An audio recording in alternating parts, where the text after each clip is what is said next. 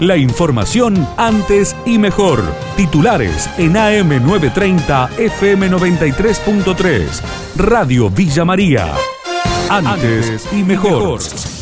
La fábrica militar de Villa María recuperó 17 de sus trabajadores. Se integraron a través de una cooperativa que va a realizar trabajos de mantenimiento.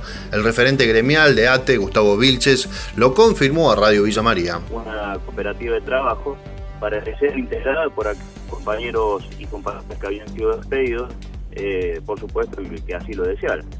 Eh, eh, bueno, en Villa María, y también es de puro conocimiento,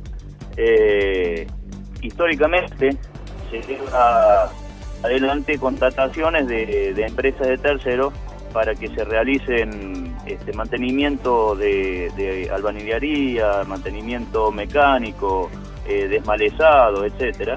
Entonces nosotros lo que tuvimos, lo que hicimos fue en su momento hacerle llegar al directorio de la empresa la propuesta de que se contratara a esta cooperativa que ya estaba trabajando fuera de la fábrica, eh, ya construida con estos compañeros y, trabajando fuera de la fábrica para que eh, realizaran todo este tipo de actividades y de cierta manera pudiéramos tener cada vez más cerca a nuestros compañeros y compañeras para que sean eh, nuevamente contratados directamente por la fábrica. Malestar de un intendente de la región porque no recibieron vacunas contra el COVID-19. Cristian Giano, de Arroyo Algodón, denunció que no tiene a nadie vacunado. Tengo un poquito un enojo con respecto a eso. De hecho, el reclamo a quien se lo tenía que hacer en esta semana. No hemos recibido vacunas todavía. Se ha vacunado solamente una enfermera que va a estar afectada a la vacunación del COVID, que encima no es de nuestra localidad, vive, en nuestra localidad, trabaja en el dispensario nuestro, pero del equipo de salud no hemos recibido ninguna y bueno, no me voy a callar la boca porque hay ciudades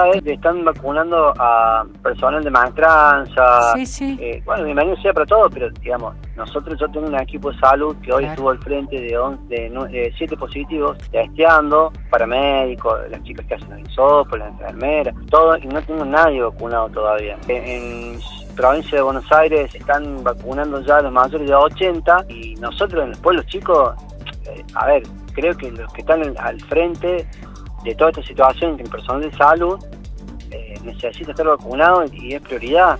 Cinco adolescentes de la borde contagiados luego de regresar de Bariloche. La información la brinda el colega Leo Bastonero. Cinco jóvenes de 15 que regresaron de Bariloche dieron COVID positivo en nuestra localidad. Eh, bueno, aplicando por supuesto el protocolo, ya están, eh, bueno, los jóvenes junto con sus familiares, contactos estrechos, están totalmente en aislamiento. En Pozo del Molle hay nuevas medidas para los que regresen de viaje de estudios. Los detalles nos lo brinda David Peralta. Comunicado que emitió el COE local en el día de ayer por la tarde. En esta solicitada le piden a familiares de niños, niñas y jóvenes que regresen de viajes de estudios la colaboración para evitar una posible propagación del virus SARS-CoV-2, que es el nombre de la cepa del coronavirus. Desde el Coemoyense resolvieron realizar el aislamiento preventivo a quienes retornen de esos viajes en el sur municipal. Allí desde el inicio de la pandemia se ha montado un hospital de campaña y en ese lugar realizarán diversos testeos, según confirmaron a Radio Villa María, se trata de pruebas de PCR, testeos antígenos y diversos chequeos médicos con el único fin de preservar la salud de familiares y de toda la comunidad. Aumentó el delito en la región, en Villas Casubi, el informe del colega Juan Manuel Ferreira Suescum. El comisario e inspector José Luis Bota, jefe de la zona 1 de la departamental Tercero Arriba,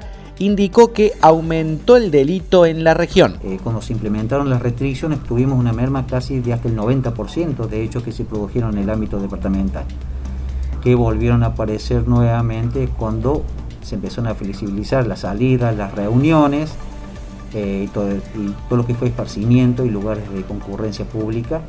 Eso eh, ya sabíamos que iba a traer aparejado. No hemos tenido un incremento de lo que se venía dando en otros años, se manejó dentro de lo que fueron los valores, pero eh, a varios meses de no tener casi nada, nula la actividad delictiva, bueno, no obstante se estuvo preparado, se está trabajando y bueno, siempre tenemos algunas sorpresas, pero estamos dando respuestas eh, a quién son los damnificados. La Asociación de Magistrados está preocupada por la resolución de ANSES. El presidente de la organización, Marcelo Galo Tagle, dialogó con Radio Villa María y esto decía. Nos mostramos preocupados por eh, los términos que tienen eh, ambiguos y algunos hasta provocativos esa resolución, el contexto en el que se da esa resolución y en todo lo que viene ocurriendo desde hace más de un año a través de los diversos ataques que hemos venido manifestando existen contra la justicia. En este caso particular, que es el tema de la resolución del ANSES por el tema jubilatorio, es cierto que esta resolución en un escenario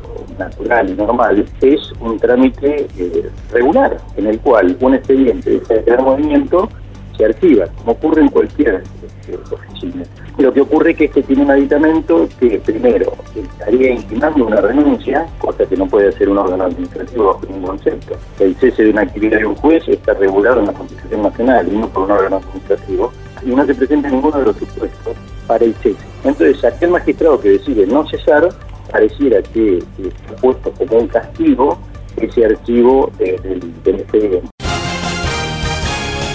La información de Villa María y la región. AM930, FM93.3.